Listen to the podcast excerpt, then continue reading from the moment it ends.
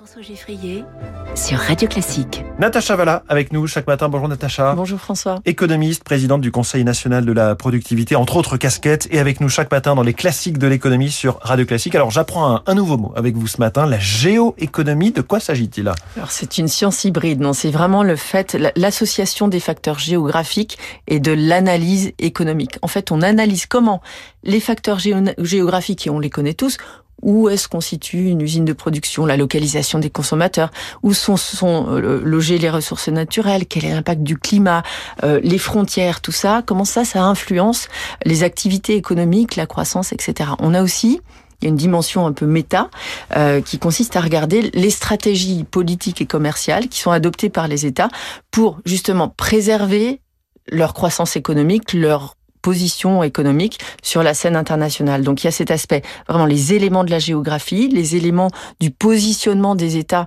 dans l'activité économique mondiale, et puis par ricochet, j'allais dire, l'analyse des rivalités, des coopérations entre pays pour accéder à ce qui est rare, enfin pour accéder au marché, euh, pour accéder aux, aux matières premières et aux, aux technologies telles qu'elles sont développées. Donc qui, il y a des... Oui, qui a créé ce, ce concept? Alors, c'est un concept qui est pas très très ancien en tant que tel.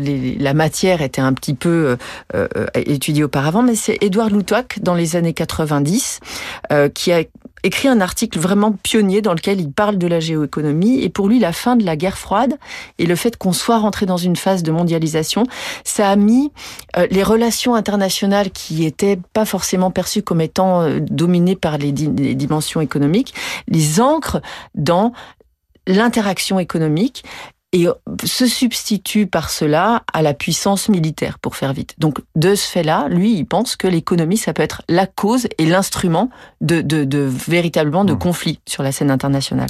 Quelles sont les, les thématiques de, de, fait alors euh, abordées par la géoéconomie? Est-ce que c'est utile pour pour tous pour la compréhension du monde actuel? Oui, alors on voit aujourd'hui justement une résurgence de cette de cette géoéconomie.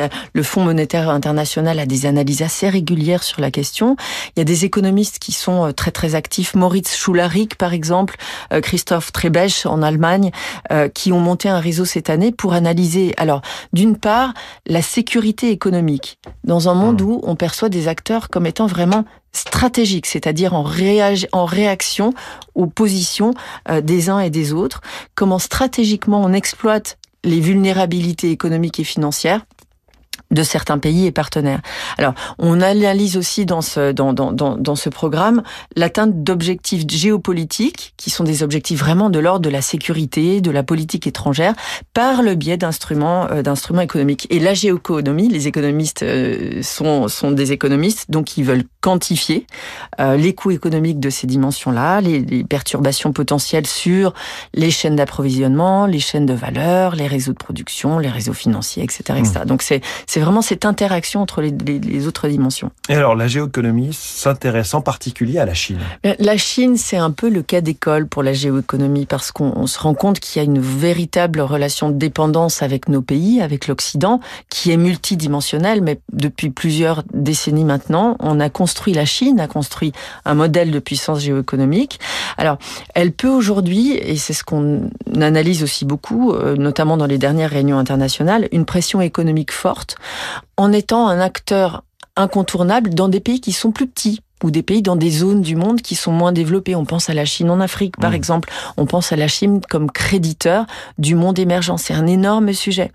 Euh, la Chine aussi, elle se positionne, mais ça a été par construction des relations économiques et internationales ces, ces 20 dernières années, elle se positionne comme un pays d'exportation un peu exclusif sur plein de, sur plein de, de, de, de produits euh, de, de, de, biens finis. On l'a vu pendant le Covid avec les biens euh, liés à la santé, par exemple.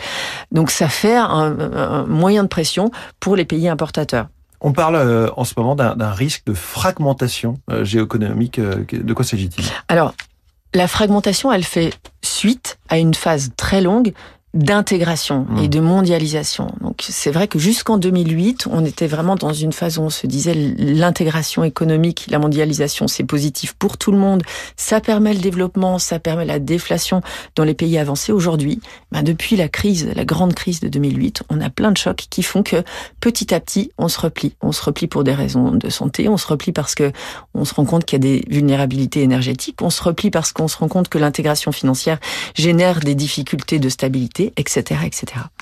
La géoéconomie ce matin dans les classiques de l'économie, donc un nouveau mot qu'on a appris grâce à vous. Merci beaucoup Natacha Valla et à demain.